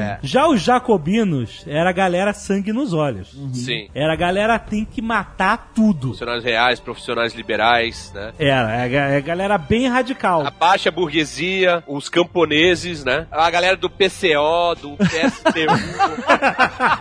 Que eram representantes na época, eram os trabalhadores urbanos eram chamados de sans-culottes. Sans-culottes. É, porque é, é engraçado esse, esse nome, porque os nobres usavam aquela calça que era apertada no joelho. Sabe qual é aquela calça apertada no joelho? Que é bom pra varize. Isso eles chamavam de. Que é um amigo meu que vai ter que usar. Essa calça eles Tá chamavam- nesse programa, inclusive. Deve estar agora com nervoso. Essa parada eles chamavam de culotte. E aí, eh, os caras que eram operário, trabalhador, etc., usavam calça de algodão barata, né? Que era uma calça, uma peça como a gente usa hoje, né? Uma peça inteira. E camiseta do Che Guevara. Só que era Le Guevara. então eles chamavam essas calças de sem culotes. As calças não tinham os culotes, entendeu? Então essa galera começou a ser chamada, uma expressão política deles, de sans culottes, né? Os Ok. caras... O culote é aqui do lado da bunda? Hoje em dia, é, acho que subiu.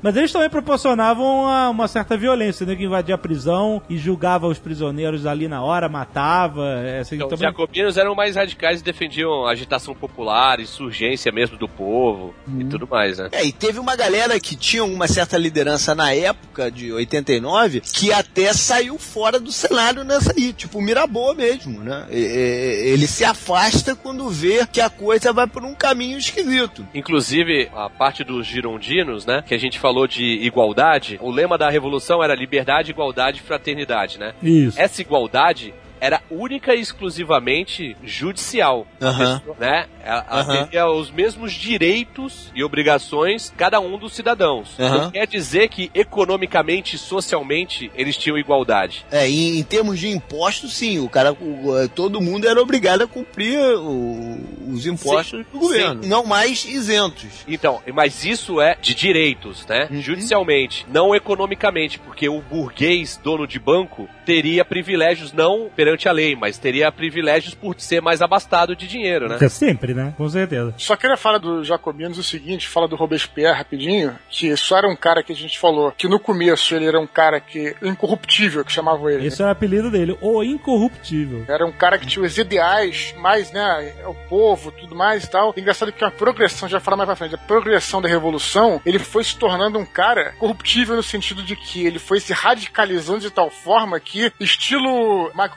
Corleone, sabe? Tipo, Cara, totalmente. Ele ficou loucaço O depois. Robespierre é o Darth Vader da Revolução Francesa, cara. Ele foi pro lado negro bonito, cara. Era um cara que tinha uma promessa, era tudo. A gente vai ver o que que esse cara vai virar, né? Que fique de, de lição aí pro povo brasileiro, né? É o incorruptível. Depois dos comerciais nós vamos ver o que, que aconteceu com ele.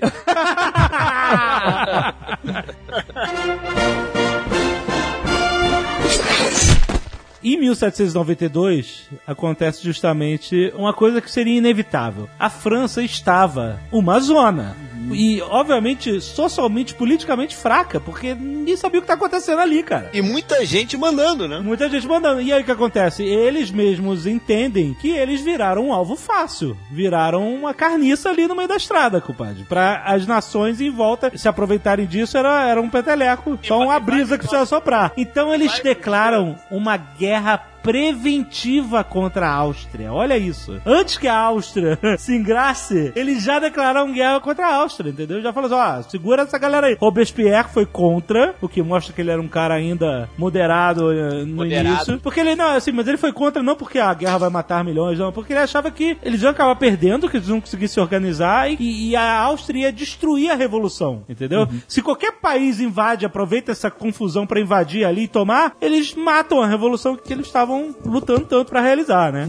E aí, justamente, a Áustria, quem mandava na Áustria era a família da Maria Antonieta. E É, tava rolando que é- essa, entendeu? Então tinha Eu acho que isso só não aconteceu antes, eles tiveram sorte, até porque a, a mãe da Maria Antonieta tinha morrido quando eles ainda estavam em Versalhes, né? Eu tenho a impressão que se ela tivesse viva, quando acontece a Revolução, teria sido. A Áustria invadido. Teria invadido antes. Mas ela, ela, ela não tinha, é, é, elas não tinham um bom relacionamento, cara, as duas. Mas de qualquer Ah, mas- forma, os caras enxergaram isso, pô, meu irmão. A rainha é uma austríaca, então. É interesse da Casa da Áustria manter a França sob controle. Vai que primeiro vai que essa porcaria passa pra Áustria. E aí o que acontece? Depois, A- sempre tem uma coisa a ganhar, né? E aí o que acontece? A Áustria se alia à Prússia, que ali é o norte da Alemanha e tal, e eles começam, começam a guerra ali na, na norte da França, ali, com, com essa porradaria ali. É interessante que a, tanto o rei quanto os burgueses eram a favor da guerra. Mas o rei não falava nada. O rei não falava assim. O rei era a favor porque ele achava que ao invés era muito melhor ter uma guerra contra um país estrangeiro do que ter uma guerra civil. É, e ele sabia é- que se a, que a Áustria invadisse, ia trazer de novo o antigo regime. Tanto que tem uma frase atribuída a Maria Antonieta que falando assim: os idiotas não sabem que nos servem. Mas se eu não me engano, eles também estão fazendo o jogo duplo, né? Eles dizem que a fa- são a favor do novo regime, mas é, tem boatos de que a Maria Antonieta Pois é é. É, espiã. porque a Áustria era, era a única chance deles se darem bem nessa história, né? era cara? tudo boato mesmo. Eles não, Então, tinham, mas- eles não tinham força política de articular mais nada. Não, não tinha, mas eles estavam torcendo. Não, mas os Fingers crossed. Os nobres, os nobres que estavam exilados, que estavam Ah, articulando a voz É. do rei. Sim, mas não, não o rei em si, né? Não, mas eles poderiam criar uma rede de contato É, e era- ela vai mandando Quem carta. Poderia, ter contado. Era o rei, sim, porque era o que eles podiam botar no lugar. Botavam o cara lá como. Não, ele ia ser usado por Mas- outro público, Mario- mas o rei mesmo não estava influenciando essas ações externas. Sim, era, eh, os nobres queriam que voltassem a mamata que era antes. O rei seria apenas um marionete, um fantoche. Fala título pra ficar bonito.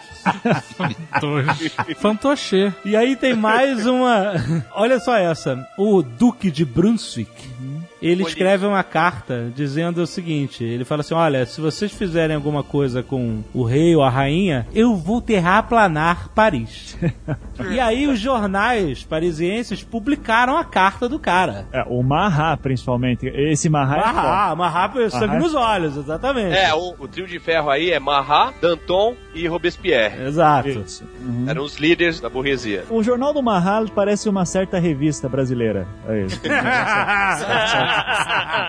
São, Exatamente. são, os três são, nessa época, os três são jacobinos. E aí, quer dizer, dá mais merda. O povo agora quer matar de novo o rei e a rainha, invade lá o lugar onde eles estavam, morre uma porrada de gente e tal. E eles fogem de novo. O rei e a rainha se refugiam lá na Câmara da Assembleia. Pelo amor de Deus, salve a gente e tal. Olha a zona que tava esse país, cara. Só voltar um pouquinho antes, que agora vai ficar importante, que o, o Robespierre era um cara contra a pena de morte, né? Sim. Ah, isso No início. até...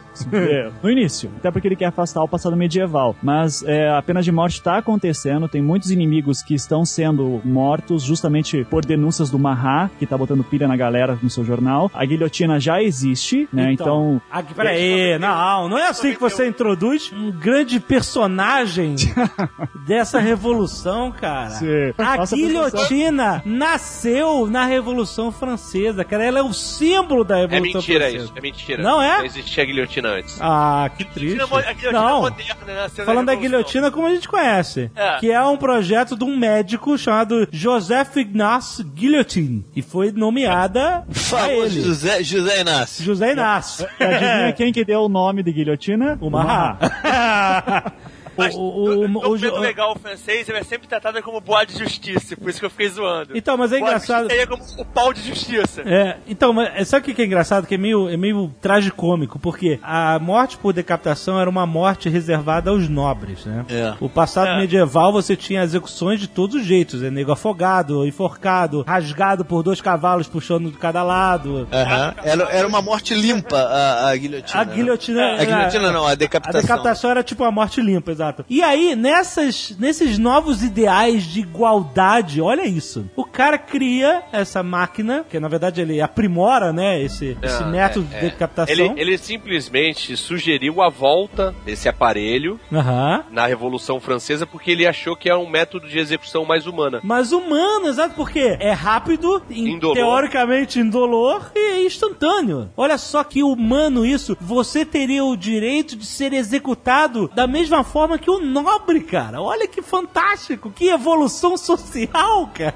Sorte, né? Porque- É porque o, o comum na Idade Média, quando o nobre ia morrer, ele tinha que molhar a mão do carrasco, o carrasco cortar a cabeça dele com um golpe só. O carrasco podia se vingar e demorar pra matar o cara e ficar torturando. A guilhotina, como é uma máquina, ela sempre te matava com um único golpe de uma É. vez só. então- Esse único golpe é a teoria. É, mas cara, o negócio É, era pesado, maluco. Sim, mas se ele emperrasse, ele ele não funcionava 100%. Ele, na- naquela indústria que ele tava ali de cortar a cabeça toda hora, meu amigo, o que mais acontecia era não E- funcionar 100%. E a gente tava já no período industrial, né? Que as execuções tinham que ser, iam começar a acontecer em massa. Então o carrasco massa. não ia conseguir matar, pô, milhares, centenas de pessoas num dia só, né? Que não tinha conseguido.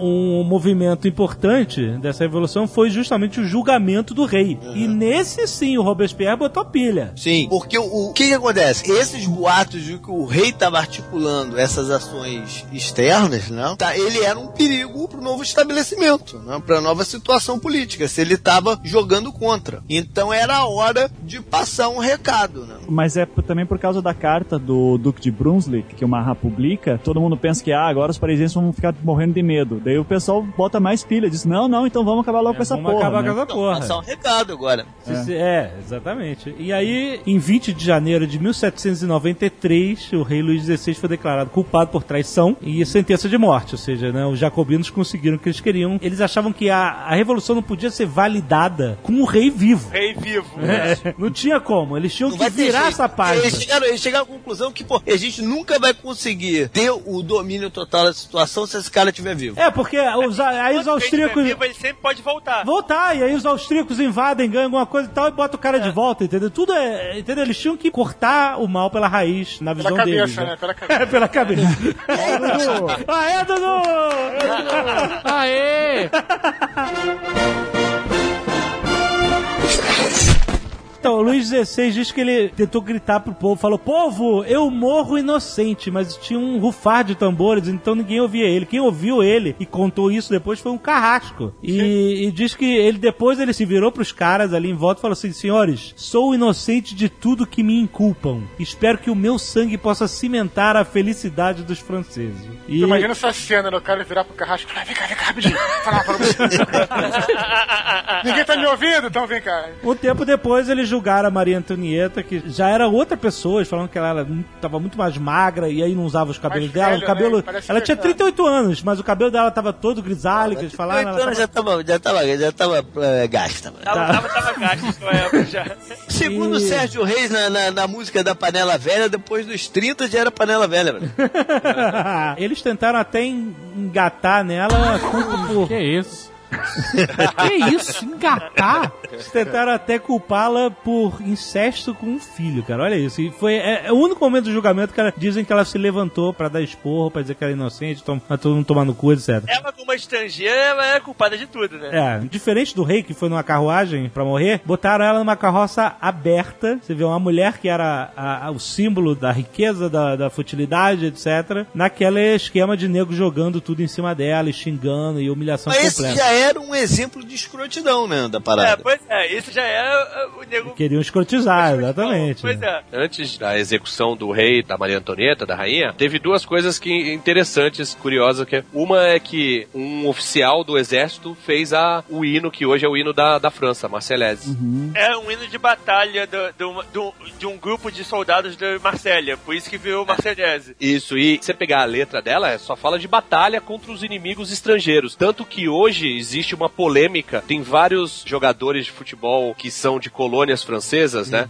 Que não cantam- então, não, é, que não cantam o- a Marselhese, porque meio que esculachando os invasores, né? Os estrangeiros. Aham. Mas tem que se levar em conta qual era o cenário da época, né? É, claro. A situação. O- Não, mas é o- que o- hoje em dia tem muitos franceses mais conservadores também, extremas direita, que cantam a Marselhesa justamente contra e- esses A imigrantes. imigração, né? É, Aham. Então ela vai, vai- foi ressignificada, digamos assim. E em 92 também, o exército francês, completamente esfarrapado, mal vestido, mal armado, embalado pela Marselhese, conseguiu vencer os austríacos e prussianos que estavam atacando. E em 1792, o Napoleão publicou um- um- uma parada tipo pró-república, sabe? E, e apoiando tudo isso. E ele acabou virando amiguinho do Augustinho Robespierre, que era irmão mais novo do Maximilien Robespierre, que é o cara que é em questão aí da Revolução. Então começa a surgir a figura de Napoleão. Napoleão é é um aluno brilhante da escola de guerra, já, é, já é um cara que se sobressaía na, Exato. na guerra. Exatamente. Depois da execução do Luís XVI, a Áustria, Prússia, Holanda, Espanha e Inglaterra fazem uma coligação contra a França. Isso. E a Inglaterra, o motivo dela não era para retornar ao absolutismo, né? Eles não tinham medo desse novo regime, já que eles se utilizavam desse novo regime. Mas eles financiavam esses países em volta, esses reinos em volta, que estavam com medo que fosse um efeito cascata, porque eles tinham medo que, com a ascensão da burguesia, a França ia rivalizar em termos de negócios com a Inglaterra. Antes do Reino Terror, a gente tem que falar de Jean Paul Marat, que era esse cara ultra radical. Apesar dele não ter nenhuma filiação partidária, ele é, era um... jacobino, né? Ele é jacobino, só que ele é de uma área bem. eh, Cara, ele é foda. ele quer matar todo mundo. Inclusive, ele, quando ainda tá a ameaça da, da Áustria invadir, eles ficam com medo porque as prisões estão cheias de pessoas, né? De supostamente inimigos da revolução. Então ele instiga o povo a invadir as prisões e matar essa galera. Chega um momento assim que Paris, um monte dos revolucionários começam a invadir as prisões e matar os prisioneiros com medo que, de repente, os austríacos chegam, ah, você tem um monte de gente na prisão que vai ajudar os caras. Então ele diz assim, ó, tem que matar todo mundo, né? Então o Mahai, ele é um cara que tá toda hora incitando assim, ó, tipo, a, a filosofia dele é, as coisas estão ruins agora, mas se a gente matar um pouquinho de gente, vai dar certo, tá? É, E, e e depois se não- matar mais um pouquinho. e depois mata mais um pouco e vai indo, assim. Então o Mahai, é, ele é foda, o cara é foda. Não, é foda no sentido pior de sentido difícil, possível, né? No pior sentido no- possível, exato. No pior Ele é- sentido, exato. O Mahar, ele tinha uma doença de pele bizarra, que ele tinha que ficar tomando uns banhos medicinais na banheira. Ele Direto. passava o dia inteiro na banheira. Passar o dia inteiro na banheira, exatamente. E aí, certo dia, vem uma menina chamada Charlotte Corday. Ah, é, não era o Jovem Nerd que queria ir no, nos esgotos de Paris? Não, eu não É quero. ele ir- mesmo. Não, eu não É, quero ir então. porra nenhuma. Então foi é lá o que ele pegou essa doença. mesmo. Eu não quero porra nenhuma. Com uma galinha.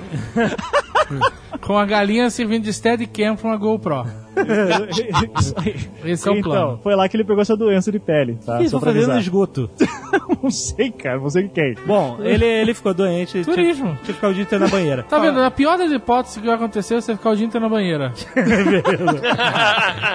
Chegou a menina chamada Charlotte Corday na casa dele e ela dizia que ela era mensageira de Caã, porque os girondinos, que o, o- tinham sofrido uma derrota política lá do próprio Marra tempo antes, tinham fugido um monte de girondino pra Normandia. E ela dizia que ela tinha uma lista de nomes da galera que tava se escondendo em Caã. E o cara falou, pode vir. Ele tava na banheira quando Tava isso na aconteceu? banheira. Tava na banheira. Ele deixou ela Ele, entrar. atendia- é, ele atendia todo mundo na banheira, Na o banheira. escritório dele. Mas tinha espuma na banheira? Como é que era? Ah, tinha um lençol, tá? Tinha um lençol e uma mesinha. Mas peraí, deixa eu entender. Vamos antes de a história continuar, que eu tô vendo que essa história vai, ser, vai ter um plot. Eu quero saber o seguinte: qual era o problema de pele dele? Eu não sei qual era a doença. Ele tinha um tipo uma alergia muito foda, assim, que ficava produzia escamações e deixava a pele bem. eh, ficava coçando muito e muita dor. Daí ele tinha que ficar na banheira pra dar uma relaxada. Ah, devia ser psoríase. Ah, então ele ficava na banheira Ficar no banheiro o dia inteiro. e Dia com inteiro. um lençol em cima da banheira.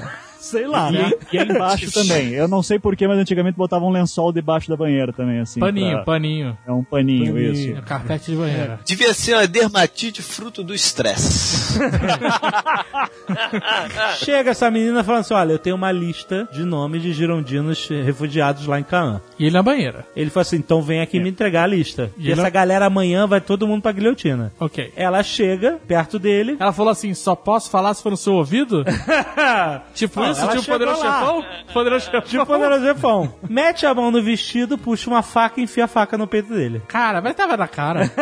Ela era uma girondina. Ninguém revistou a mulher? Meu irmão, mil- 1793. Porra, É, não, tinha, não tinha máquina de raio-x, cara. Então, é- ela era girondina mesmo, porque eu, a impressão Dizem que eu que tenho era. Ela ficou puta quando mataram o rei. E tem a pintura famosa do Mahá morto na banheira. do Jacques-Louis Davi, né? É, que dizem que o Mahá virou um mártir da evolução, né? O primeiro grande mártir da evolução. Essa pintura tem uma curiosidade, porque geralmente a gente vai marcar que ela é o início do marketing político, né? Sim. Propaganda política, porque você vai ver a pintura, ela é toda modificada da cena original, porque primeiro o Mahá, ele tá fazendo uma posição de Jesus, né? Na Pietá, do por Jesus exemplo. da Pietá, exatamente. Isso. E também ele, a iluminação toda é pra mostrar Mahá santo. O Jacques Louis Davi, esse pintor, ele é parte dos revolucionários, ele é brother do Mahá. Só que você nota, por exemplo, que nessa pintura tem duas modificações sérias que ele faz. Primeiro, você não nota é, em momento algum a doença de pele dele, né? Ele parece Sim. com a pele perfeita. Sim. E ele tinha escoriações na pele, não deveria aparecer isso. Esse era o motivo dele estar na banheira. E outra que ele tá segurando na mão esquerda uma carta, mas nessa carta não é a lista dos supostos traidores que a Charlotte teria passado pra ele. Mas é uma carta dizendo alguma coisa assim do tipo, condolências pela morte do seu marido, uma coisa assim, segue Ah, aqui. dá pra ler? Dá pra ler na pintura? Dá,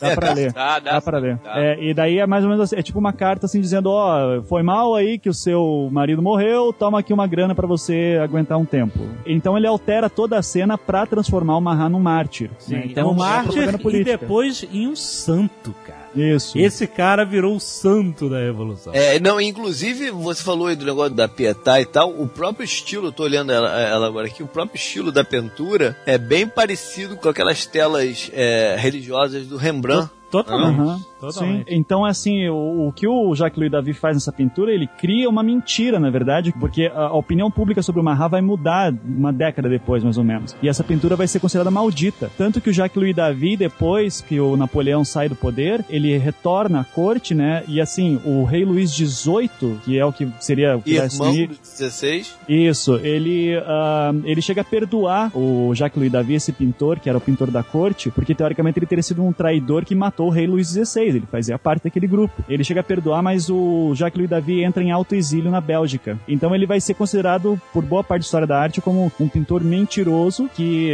enfim, vai contra o próprio governo. Né? Ele é um grande sabonete, ele vai ser depois o pintor oficial do Napoleão. Tem aquela pintura do Napoleão subindo os, os Alpes Suíços num cavalo, não sei se vocês já viram. Você não sobe montanha nenhuma com cavalo. E o Napoleão, ele tá ainda empinando o cavalo tal. É, tipo, é impossível aquilo. Então, mas ah, mas é licença tá- poética, licença poética. É, mas aí que é legal dizer que na história da arte é, é bem marcado, assim, é, é a partir daí que começam a fazer alterações de imagem, tipo propaganda política mesmo, né? De, de repente pessoas que não são bonitas começam a parecer bonitas e bacanas. Photoshop. É, Photoshop, exato. É um Photoshop fudido, né?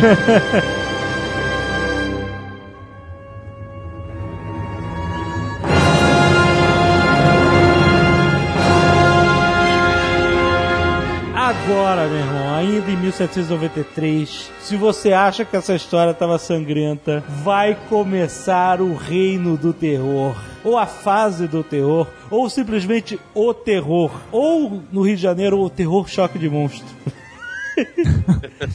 Como é que. Eu tô tentando, o Dudu tá quieto, pô. Choque de monstro. Isso aí é pro Nerdcast dos velhos, né?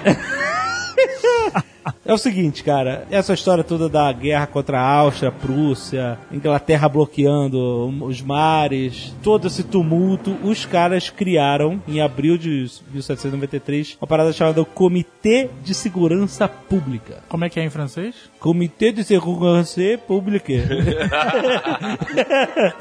que era basicamente, acabou se tornando um grupo de umas 12 pessoas, uma dúzia de pessoas que regiam a parada com poderes ditatoriais, maluco. É, e aí começa essa fase bizarra e muito mais sangrenta. É, você tinha dito um negócio lá na morte do Mahana, que ele teria pedido uma lista pra mandar aquela galera pra guilhotina. Vale a pena lembrar que essa galera, nesse momento, eles mexeram na- na- nas leis, né, no Código Penal e tudo mais, pra agilizar as execuções, né? Você Exato. não precisava mais ter grandes provas de revolta ou de, de subversão pra mandar alguém pra execução política, né? Qualquer denúncia já valia Qualquer pro cara parada. perder a, a a cabeça. E não tinha que Isso gente- provar, e não tinha que não tinha provar, com nada. porra nenhuma. Isso a gente vê em, pô, em diversos eh, estados ditatoriais, né? O- A Gestapo tinha, tinha coisas assim, você não precisava ter prova pra denunciar ninguém pra Gestapo. Nas ditaduras militares aqui da América do Sul, em, em vários momentos futuros, né? É, Rússia, era, era Cuba, tipo assim: Rússia. você tá comendo um foie gras com o teu amigo ali na esquina. Tomando um pinot no ar, que eu não sei se harmoniza, mas rima. E aí o amigo, ainda com a, meio com a mastigando ainda a carne e tal, com a boca cheia, fala assim: Ah, é, e essa revolução, hein? Aí você, não tá muito saco de conversa de política, você fala assim: É. Aí o cara levanta, talheres no chão e fala assim: Esteja preso inimigo da revolução. E você ia pra guilhotina, cara. Ou pior até, o cara chegou na irmã do outro, o cara não gostou aí. O cara aqui é contra a revolução. Exatamente. Né? E, e aí, é- cara, meu irmão, aquela guilhotina subia e descia sem parar, maluco. Essa época Verdade. foi o seguinte. Praça da Concórdia. Aí sim. E essa, e essa. É. e essa época, lembra que a gente falou que o, o, o trio de ferro ali era o Danton, o Marat e o Robespierre, né? Sim. Com a morte do Marat, deveria ser o Danton que assumiria, mas ele foi considerado muito moderado e ele foi meio que expulso do partido dos jacobinos. Mesmo porque o Celton é que faz sucesso mesmo. Cara. Porra, cara. Ô, Dudu, me ajuda aí, cara. Essa foi saída da, da- do, do ego, né, mano? Tô tentando, cara. Meu amigo, tô ajudar meu amigo aqui, cara. E aí foi o Robespierre que se tornou o líder mesmo do- dos jacobinos. Exatamente. E aí, meu irmão, começa a vir a dar virada pro lado negro. O cara começa a virar o Darth Vader. Isso. Porque ele E era aí? primeiro contra. Olha só, ele era contra a guerra, ele era contra a pena de morte, ele era contra matarem o rei. E agora o cara era o chefe, tipo assim, era, era pelo menos a figura mais importante ali do Comitê de Segurança Pública, que tava mandando nego que espirrava torto pra guilhotina, cara. Ele gostou de Ele sangue, ma- cara. Acontece. Ele matou até o Lavoisier, cara. É sério isso? É sério, foi guilhotinado. Caralho. Lavoisier, o, o Lavoisier, É. ou, ou aquele, nada, Pô, se- pô, a natureza, Pai da, pai da química. tudo se transforma, é isso? Exatamente. Ele foi pra guilhotina nessa? Eu não sabia disso, não. Foi. Caraca, mano. Eu não sei se você tá zoando ou você tá falando sério. Você tá zoando, mano. Você foi morto porque ele vendia tabaco adulterado. Durante a Revolução Francesa. Aí, aí é justo. Isso aí, aí é justo. Isso aí, é- isso aí é a putaria da porra, cara. Depende de o que, que ele adulterava, né, cara?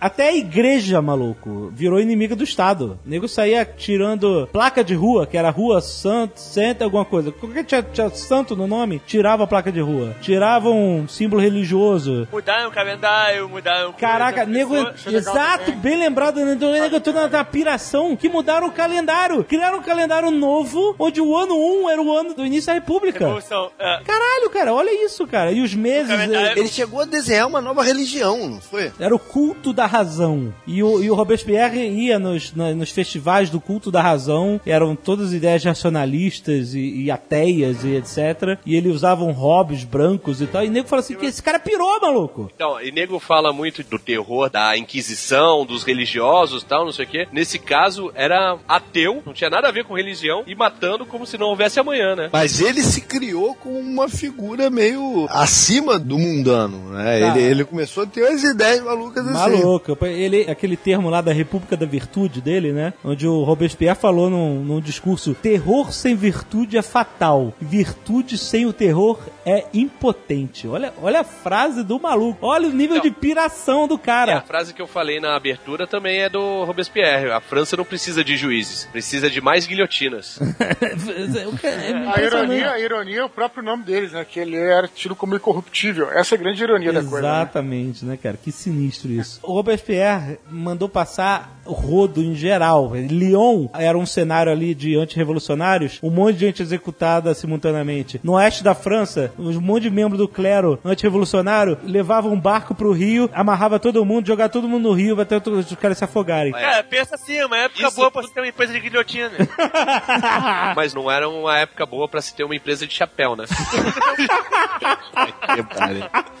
Isso tudo, o- as, as decapitações, as execuções, o povo aplaudia, adorava, né? Porque o povo mesmo tava achando ótimo. É, mas na hora que ele começou a matar a galera do clero, é, aí dividiu opinião, né, cara? Porque Porque. vem aquele negócio do culto da razão, ateu e o caralho, que a igreja É, era mas tinha um uma. Pô, você tem uma França milenária Sim, aí. divide, divide, com certeza. E aí, né, como assim, as pessoas começaram a olhar pro Robespierre e falaram assim, tá, né, passando os limites aí, né, cara? Tá difícil. E aí, o que acontece? O, o Robespierre vai fazer um discurso na convenção e ele insinua que ele tem uma lista nova de traidores. Outro erro, né? E ele fala que os traidores estão aqui, ó, entre nós. É. Seu bando de filha da Aí dá um puta. beijo em Judas. Ele falou, meu irmão, amanhã eu vou divulgar essa lista e vai todo mundo perder a cabeça nessa porra. É, aí, aí Tirou foi espada, mas não usou. Tirou Não, espada. é, aí, aí foi o. Chegou, né? Chegou no limite. Então no dia seguinte ele nem chegou a divulgar a lista. Prenderam ele, né? Claro, a galera boa. É, Mas antes disso, ele tinha um pessoal mais radical do que ele, que era, se não me engano, o Heber, que era o- a extrema esquerda, e tinha o Danton, que suportava os mais moderados ainda. Aham. E ele, pra apaziguar, ele mandou matar os dois. Mandou matar a extrema esquerda e mandou matar a extrema direita. Era um ensaio de um, de um ditador, né? Ele tava realmente Ele tava- golpe. tava- Então, até falam que ele venceu, mas ficou isolado. Sim, sim, não dava, né? Então, o que aconteceu? No dia seguinte o cara foi preso, chega dessa porra. Então, e aí é por causa disso que ele não se salvou. Porque ele foi preso e ele apelou pro povo libertar ele. E aí quem podia libertá-lo tava morto. Aham. Que era justamente esse Heber, né? Que era a ala mais. Como é que é que chamam os rebertistas? Caralho, esqueci agora. Paralamas. Boa! Porra, Eduardo! Força, Dudu! No Twitter, com hashtag. Bom, mas eram esses caras que podiam. Ah, salvá-lo, mas ninguém moveu uma palha pra. Não, mas ele, ele chegou a ser resgatado no dia seguinte. Ele foi resgatado lá pelos aliados dele, mas aí acharam o cara. É, mas ele, ele, ele já tinha sido decretado como inimigo do Estado. Sim, sim, ele sim, já sim. tinha sido criminoso. Mas então, ele- então- quem pegasse ele de Ele é volta ele é matar fugitivo. À vista, né? Sim, não, então, mas ele fugiu, a galera recuperou ele e aí acharam ele de novo. Quando acharam ele de novo, um cara que tava com ele se jogou pela janela, o outro deu um tiro na cabeça e ele também deu um tiro na cara. Só que esse tiro não matou ele, né? Foi aquele tiro, foi o tiro irônico, né? Que Tiro irônico. tu dá um tiro na própria cara e já verá chama de tiro irônico. Não, irônico. falar. Não, não, vou te falar por que é irônico. Porque o tiro fudeu a mandíbula dele. E ele não conseguia mais falar. O grande orador da Revolução Francesa, o cara que conquistou milhões com seu oratório e tal, ele não conseguia mais falar depois desse ato. Eu chamo de tiro Tyler Durden. É, foi exatamente isso. Caralho, será que ele foi matar o Tyler Durden, cara? Que tava. Caralho, Tucano! O cara ficou evil! Puta que pariu! Só que o, o Tyler Durden não é evil, né, cara? Não, imagina. Só porque ele quer destru- destruir os prédios. pô. Só os prédios. Prédios. Cartão de crédito. São só prédios. Foi de noite, não tinha ninguém. Caralho, o Robespierre tinha um Tyler Durden, cara. E ele só conseguiu se livrar do cara final. E aí, bom, aí prenderam ele e a maior, a- a- o fechamento de toda a ironia é que esse cara que era o grande revolucionário, a figura iluminada da revolução no início, que se tornou o Darth Vader, que mandou tanta gente pra guilhotina, acabou ele mesmo sendo guilhotinado, né, cara? É bizarro. É uma história É o que diz a história, né? de filme, cara. Eu A primeira faz tchan. Segunda faz tchu.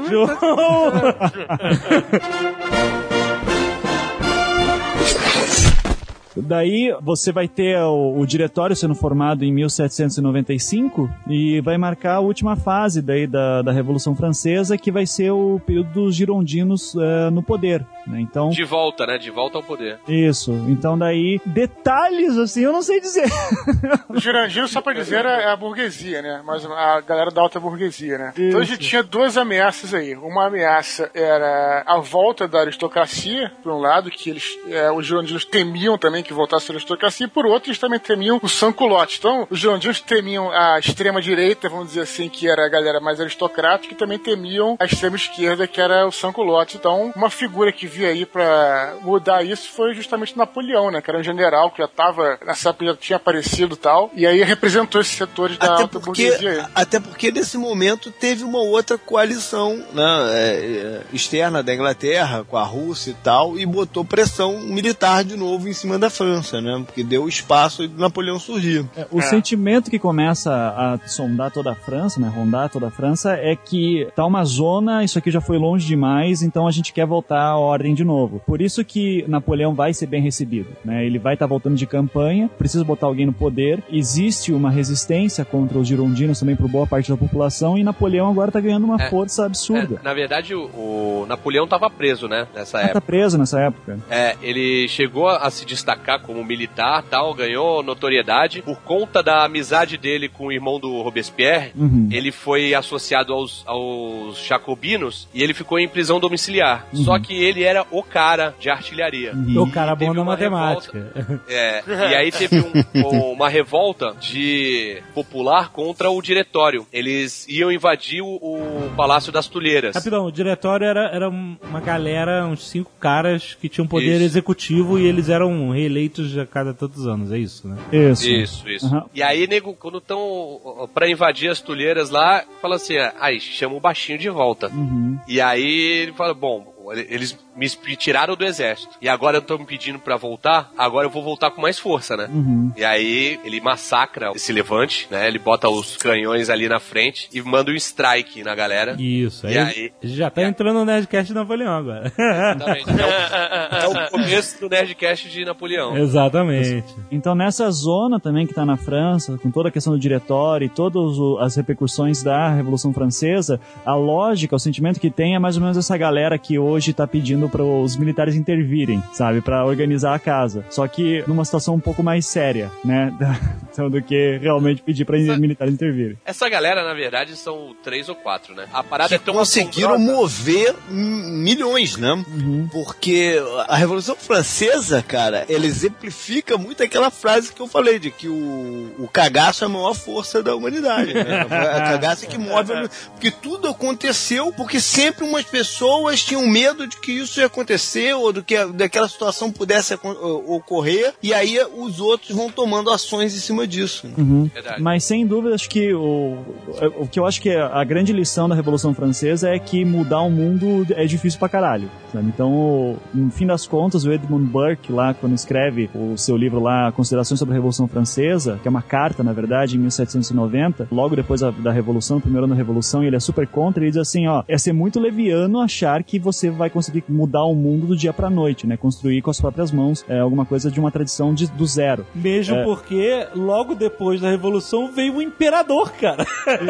É. Então é, é discutido até hoje. Será, será que o Napoleão ele consolidou a Revolução ou ele, ou ele cagou a Revolução Ah, é e o fim refez da- tudo, entendeu? É o fim da, da revolução, né, cara? É, é, Porque é. você não tem mais a Você, república. é, porque é o que a gente falou lá no outro. No É uma outro nova, é uma nova É ordem diferente da você, antiga, mas. você fez uma revolução que não foi uma revolução de um ano ou dois, foi uma revolução de vários anos pra você conseguir acabar com o poder absoluto. Sim. E aí você chega e bota um cara que, além de ser rei, ele é imperador e ele é o, o deus na terra e ele faz o que ele quiser, velho. É, exatamente, cara. Voltou tudo.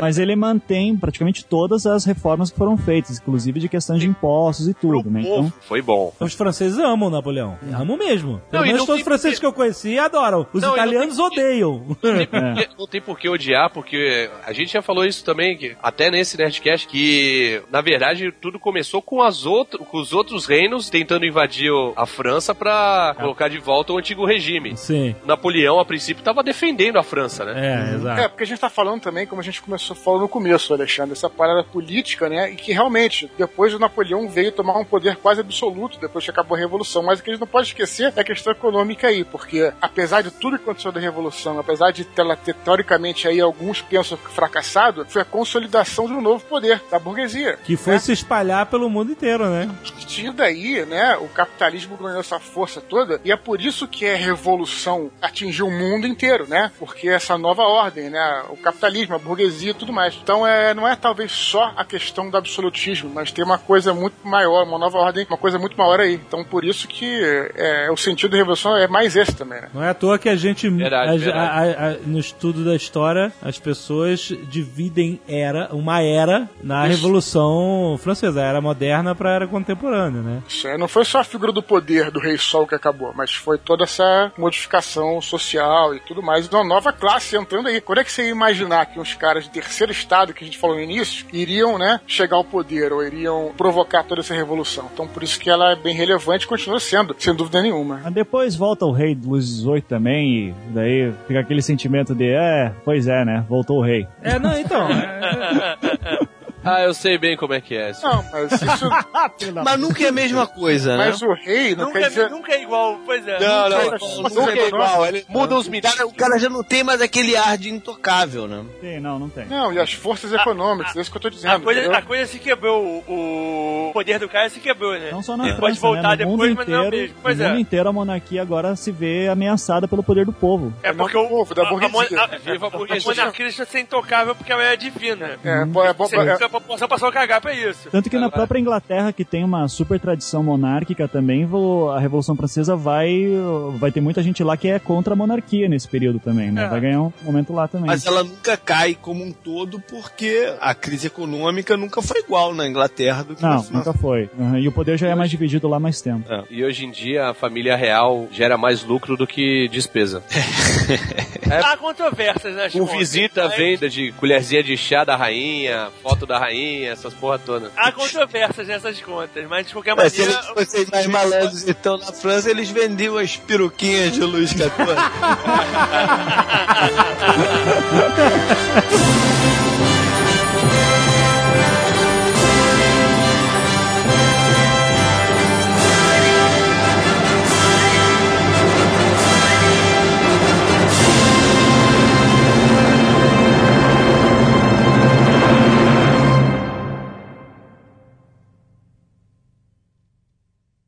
Este Nerdcast foi editado por Radiofobia, podcast e multimídia.